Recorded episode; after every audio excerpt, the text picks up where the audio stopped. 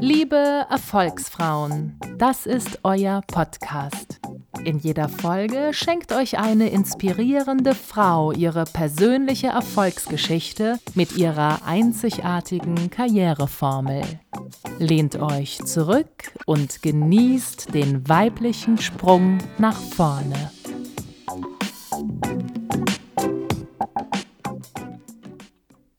Beständig wachsen von Monika Tiedemann.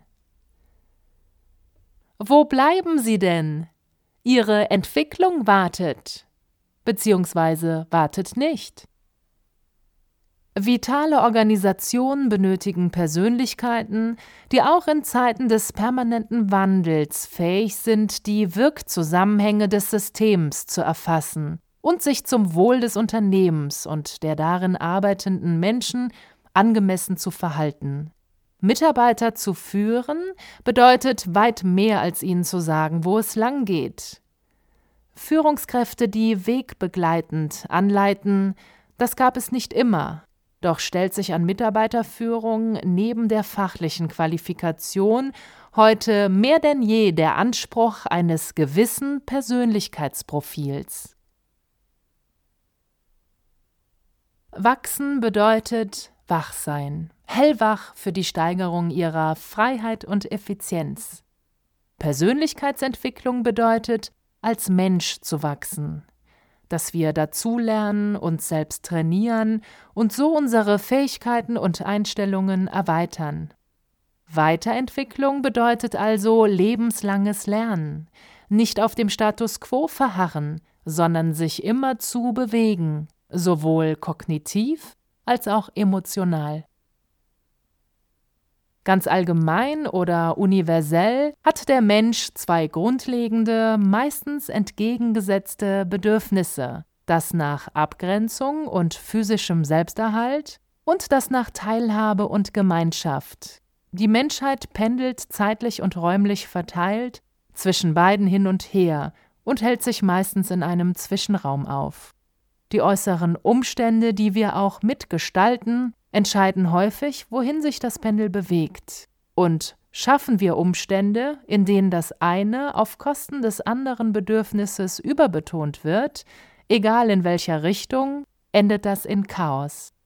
Der Weg natürlicher Systeme ist es also, Spannungen abzubauen. Richten wir nun unseren Blick auf den Kosmos Unternehmenswelten. Ist es da anders? Unternehmen sind soziotechnische Systeme. Für das gute Funktionieren genügt es nicht, die technische Ausstattung auf dem neuesten Stand zu halten, die Organisation nach den modernsten Konzepten auszurichten und die Mitarbeiter gut zu bezahlen. Dazu gehört außerdem, deren Fachausbildung ständig zu verbessern und intakte soziale Strukturen zu gewährleisten. Nur diese gewähren auf Dauer eine hohe ökonomische Effizienz. Ich kenne Führungskräfte, die gehen permanent den Weg des Wettbewerbsdrucks, statt die soziale Kompetenz der Belegschaft zu erhöhen. Als Manager lernt man frühzeitig, sich gegenüber seinen Mitschülern, Kommilitonen und Kollegen durchzusetzen. Doch niemand bringt dir bei, wie man es anstellt, aus den sogenannten Rivalen um die Macht loyale Teamgefährten zu machen. Man ist darauf programmiert, zuerst an die eigene Karriere zu denken. Der Erfolg der Mannschaft oder der Firma ist dabei nur Mittel zum Zweck.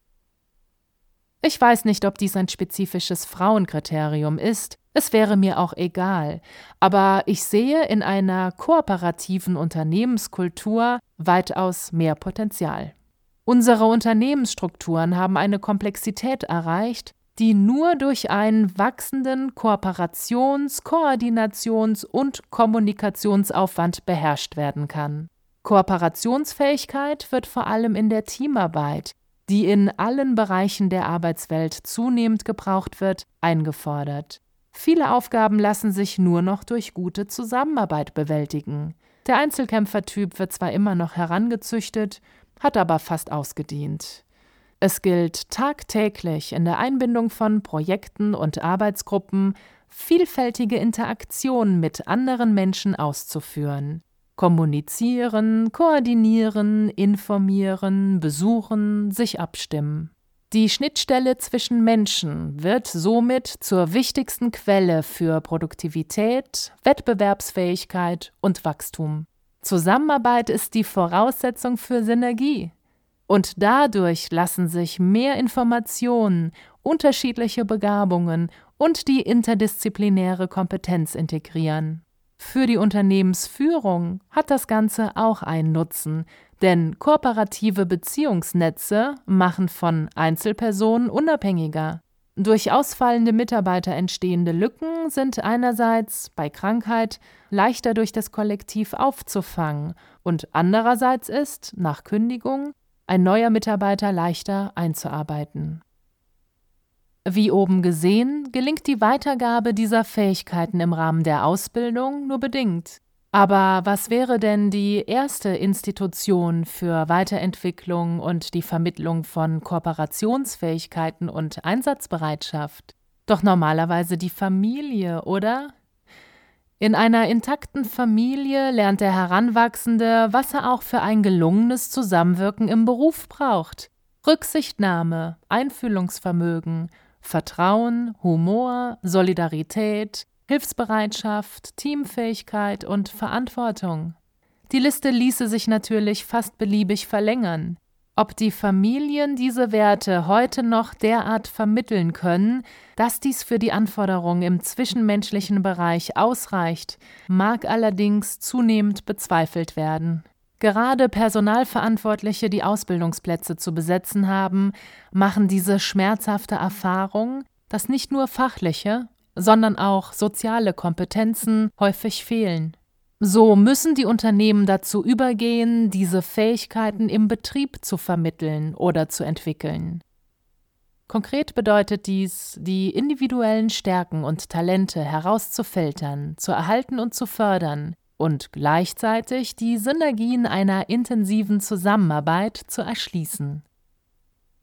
Warum eine Schwachstelle eine Kraftquelle sein kann. Manchmal gibt es im Leben allerdings Hürden, die sie vermeintlich von dem kontinuierlichen Wachstum abhalten, beziehungsweise die sie kontinuierlich abhalten können. Ich lebe nun schon seit Jahrzehnten mit Migräne und durchschnittlich zehn Anfällen pro Monat.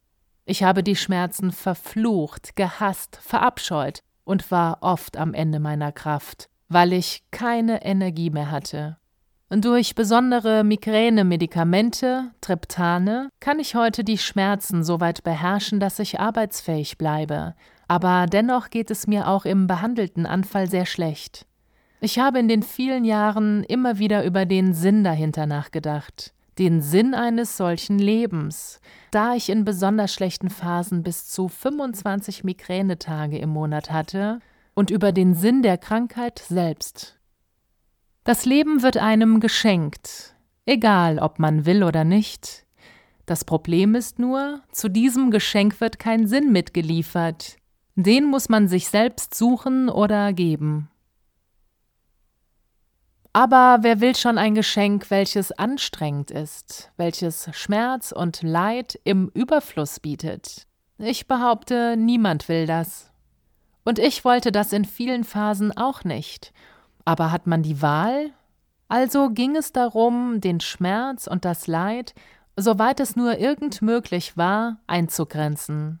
Das war und ist immer wieder eine Art Leben am eigenen Limit. Diese begrenzende Limitierung ist es aber ganz genau, um die es geht.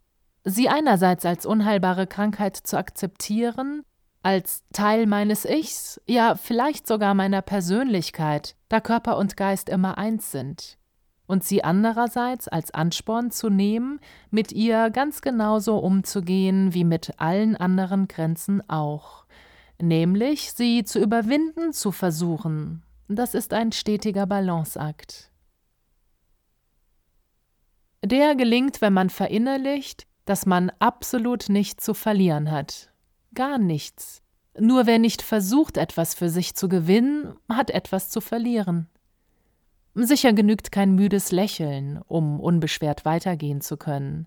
Der Schmerz ist immer wieder präsent und stellt meinen Willen dann auf eine harte Probe, zwängt ihn teils ein wie ein vier Nummern zu kleines Korsett den Magen. Von freier Entfaltung meiner Initiativ- und Tatkraft kann dann oft nicht die Rede sein. Um zu gewissen Erkenntnissen zu kommen und dabei zu bleiben, braucht es also eine stetige Auseinandersetzung damit. Da hilft kein einmaliges Fingerschnippen. Daraus erwuchs eine Willenskraft, die mich mittlerweile immer häufiger stärkt, als dass die Anfälle mich zu schwer beeinträchtigen. Die Migräne hat mir Augen und Horizonte geöffnet. Sie hat mich bewusster leben lassen, mir ganz klare Prioritäten gezeigt und vor allem geboten, die beschwerdefreien Zeiten richtig zu genießen, weil sie eben nicht selbstverständlich sind. Sie gab mir die Möglichkeit, auf meinen Körper zu hören, meine vermeintliche Schwachstelle wahr und anzunehmen nicht immer weiter dagegen zu kämpfen, nicht jedem auch noch so kleinsten Therapie-Hoffnungsschimmer hinterherzulaufen, denn damit habe ich die Krankheit teils geschürt wie der Haken das Feuer, da kaum etwas schlimmer ist als eine weitere zu begrabende Hoffnung. So abstrus dies auch klingen mag. Ohne Migräne würde ich vielleicht ein etwas anderes Leben leben, ich könnte regelmäßiger Sport treiben, mich dabei auch mal komplett verausgaben oder auch mal eine Nacht durchfeiern. Events wie beispielsweise das Oktoberfest oder laute Konzerte sind mir verwehrt. Aber ich bin schon lange nicht mehr sicher, ob dies auch ein besseres Leben wäre. Ich habe früher oft gedacht, was hast du alles trotz deiner Migräneerkrankung geschafft Heute denke ich manchmal, wer weiß, vielleicht hätte ich einiges an Ehrgeiz weniger gehabt ohne sie. Die Antwort kann mir keiner geben, die brauche ich aber auch nicht, denn Fakt ist, ich habe es geschafft, etwas in mein Leben zu integrieren, an dem andere Menschen vielleicht verzweifelt wären. Und genau den möchte ich mit meinen Zeilen Mut machen. Haben Sie auch eine Schwachstelle, ein sogenanntes Handicap. Das muss keine Erkrankung sein, das kann etwas sein, das Sie auf andere Art als schmerzhaft erleben. Vielleicht eine Kindheitserinnerung, die immer wieder hochkommt, oder eine Phobie, die Sie im Alltag hemmt. Etwas, das Sie permanent unzufrieden macht oder verletzt, Ihnen Druck und Stress verursacht.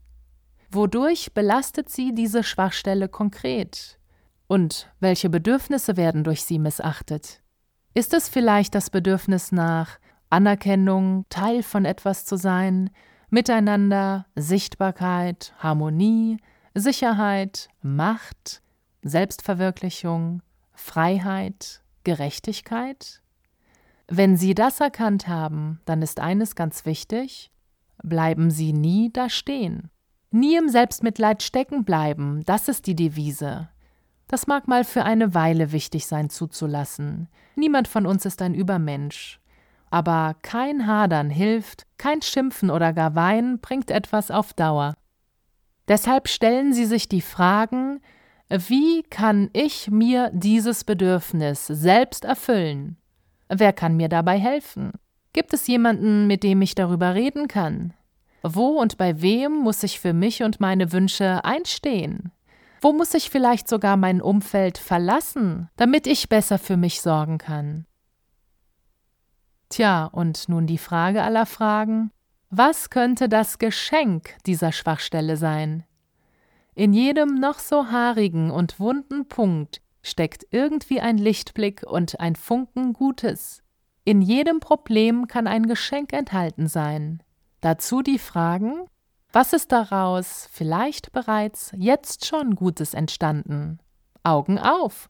Was musste ich deswegen lernen? Und bin ich deshalb nicht bereits gewachsen? Wen habe ich kennengelernt? Welche positiven Lebensumstände hätte es sonst nie gegeben? Selbstannahme und Weiterentwicklung sind keine Gegensätze, sondern ein Paar, das Hand in Hand gehen sollte. meine eigene Entwicklung. In der Reflexion meiner beruflichen Station und Entwicklungsschritte wurde mir bewusst, dass ich ganz genau darauf immer ganz besonders viel Wert gelegt habe.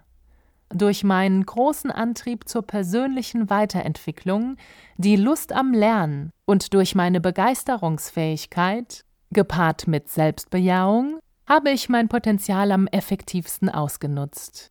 Dass ich mich dann thematisch als Exportverantwortliche auch in der Weiterentwicklung der Exportmärkte wiederfand, ist vielleicht nicht unbedingt als eine natürliche Entwicklung zu bezeichnen, doch passte es einfach zu mir und meinen Ambitionen.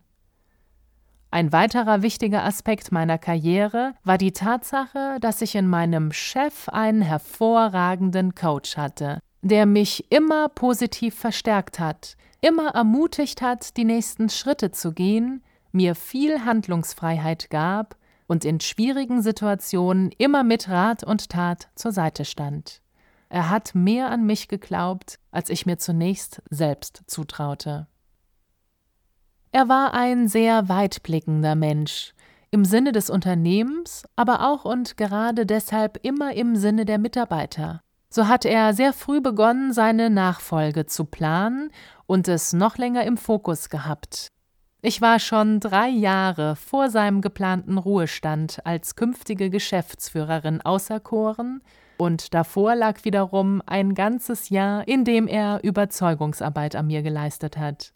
Bis ich endlich zugestimmt habe, fand ich immer wieder Gründe, diesen Weg für mich nicht zu erkennen. Ich habe es mir damals einfach noch nicht zugetraut. Doch er hat mein Potenzial erkannt, es zudem positiv verstärkt, weil er von mir als richtige Besetzung vollkommen überzeugt war. Meine ersten beiden Jahre als alleinige Geschäftsführerin waren dann auch sehr erfolgreich. Aber ohne ihn wäre ich wohl nicht da, wo ich heute stehe. Das macht gute Führungskräfte aus. Potenziale zu entdecken und vor allem zu entwickeln und das glaubhaft, authentisch und souverän. Er führte das Unternehmen als geschäftsführender Gesellschafter in einer Art, die sich zu 100 Prozent mit meinen persönlichen Werten deckte. Das findet man natürlich nicht immer. Und es geht ja bei dem Thema Weiterentwicklung ja auch um alles andere als um Abziehbilder oder immer um ein von oben nach unten. Ganz im Gegenteil rückt die Gegenseitigkeit auf Augenhöhe immer stärker in den Fokus. Voneinander lernen, aufeinander hören, miteinander arbeiten und umgekehrt. Darum geht es bei dem Weiterentwicklungstool der kollegialen Beratung, das ich Ihnen gerne nachfolgend kurz vorstellen möchte. Kollegiale Entwicklung Sie ist genau das, was ihr Name aussagt. Das Kollegium berät unter und miteinander, wie die Strukturen im Unternehmen weiterentwickelt werden können.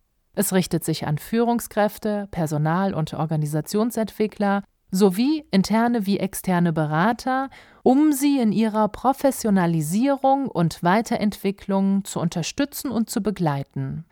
Eine natürliche Lernmethode, da konkrete Praxisanliegen der Führungskräfte bearbeitet werden. Erst anschließend wird konzeptualisiert und mit Theorie angereichert. Die kollegiale Beratung sollte mit einem mehrtägigen Workshop außer Haus und externer Begleitung starten und vom Personalbereich zunächst inhaltlich und danach weiterhin zumindest noch organisatorisch begleitet werden. Wesentlicher Bestandteil dieser kollegialen Beratungstage ist das gemeinsame Arbeiten an den von den Teilnehmern eingebrachten Anliegen. Das Konzept besteht aus zwei Phasen, die sich in mehrere Einzelbausteine untergliedern. Phase 1 beinhaltet den Prozess des Zusammenfindens der Gruppe, die geführte Reflexion des eigenen Führungsverhaltens sowie das Kennenlernen der Methodik. Schwerpunkte sind Input, Beratung, Feedback und Supervision. Phase 2 leitet über zu den selbstgesteuerten kollegialen Beratungstagen. Die Gruppe organisiert sich mit Unterstützung des Personalbereichs selbst und führt auch die Beratung eigenständig durch. Sie hat über den Zeitraum von etwa fünf Treffen innerhalb eines Jahres aber die Option, einen internen Berater hinzuzuziehen und oder zu einem der Treffen den externen Berater einzuladen. Dieser steht dann für die Beantwortung konkreter Fragestellungen oder zur Supervision des Gruppenprozesses bereit. Der Beratungsansatz wirkt insgesamt auf verschiedenen Systemebenen. Es geht dabei um die Reflexion persönlicher Haltungen und Einstellungen, um mehr über sich selbst zu erfahren und die Autonomie der Führungskräfte in ihrer Rolle zu fördern. Dadurch erweitert sich das Verhaltensrepertoire und es macht fitter, um in den unterschiedlichsten Situationen und Kontexten situationsangemessen zu handeln. In erster Linie werden Möglichkeiten der effektiven gegenseitigen Unterstützung unter Kollegen aufgezeigt, sodass sich kollegiale Netzwerke bilden können. In den Beratungen wiederkehrende und wichtige Schlüsselthemen werden für das Management des Unternehmens transparent und können so genutzt werden.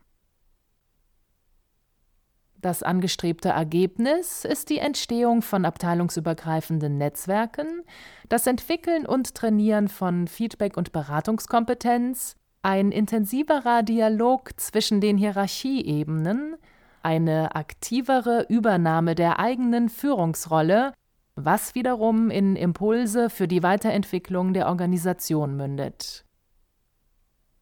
Selbstverständlich sollte die Teilnahme immer freiwillig sein, denn sie basiert auf großem gegenseitigen Vertrauen.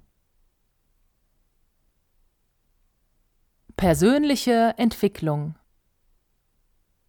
Es braucht nicht immer solche Tools, die zeitaufwendig sind und eines organisatorischen Rahmens bedürfen. Ihre eigene Entwicklung können Sie auch jederzeit im Auge behalten und erforschen. Dazu kann man sich hin und wieder durchaus einmal ganz bewusst in Frage stellen wohin man sich entwickeln möchte und in welche Richtung. Was möchte man lernen oder verbessern? Wo sieht man sich als Mensch noch im Wachstumsprozess? Wo kann man ihn beschleunigen? Wo stagniert er oder man selbst und warum? Ist etwas Bestimmtes vielleicht gar nicht mehr das Ziel, so wie noch vor einigen Jahren? Dann kann und sollte sich die Zielausrichtung ändern. Kein Problem. Aber es sich bewusst zu machen, macht Sinn. Die zentrale Frage ist also, in welcher konkreten Hinsicht möchte ich als Mensch wachsen? Als nächstes schauen Sie sich bitte die Motive dafür näher an. Warum wollen Sie das eigentlich? Eine wichtige Frage der Selbsterkenntnis. Der eigenen Motivation auf die Spur zu kommen, kann sehr erhellend sein, und oft lernen wir dabei wichtige Dinge über uns selbst, die uns noch gar nicht klar waren. Stellen Sie sich doch dazu einmal vor, Sie hätten Ihr Ziel schon erreicht. Das hat mit Visualisieren zu tun, ja, denn damit programmieren Sie Ihren Geist, weil Sie ihm auf diese Weise zeigen, wo Sie gerne hin möchten. Allerdings nicht im Sinne eines Wunsches ans Universum, sondern viel konkreter, dieser Schritt hilft Ihnen, Ihr Wachstumsziel fassbarer zu machen. Damit Ihr Wachstumsziel nicht nur eine theoretische Option bleibt, suchen Sie sich dann konkrete Möglichkeiten, mit denen Sie sich in seine Richtung entwickeln können. Was genau werden Sie bis wann tatsächlich tun, um sich in Richtung Ihres Wachstumsziels zu bewegen? Setzen Sie sich einen konkreten zeitlichen Rahmen, vielleicht sogar ein festes Datum, damit Sie Ihre Schritte auch wirklich gehen. Haben Sie Ihr Ziel erreicht? Schenken Sie sich etwas, geben Sie sich eine Belohnung und feiern Sie.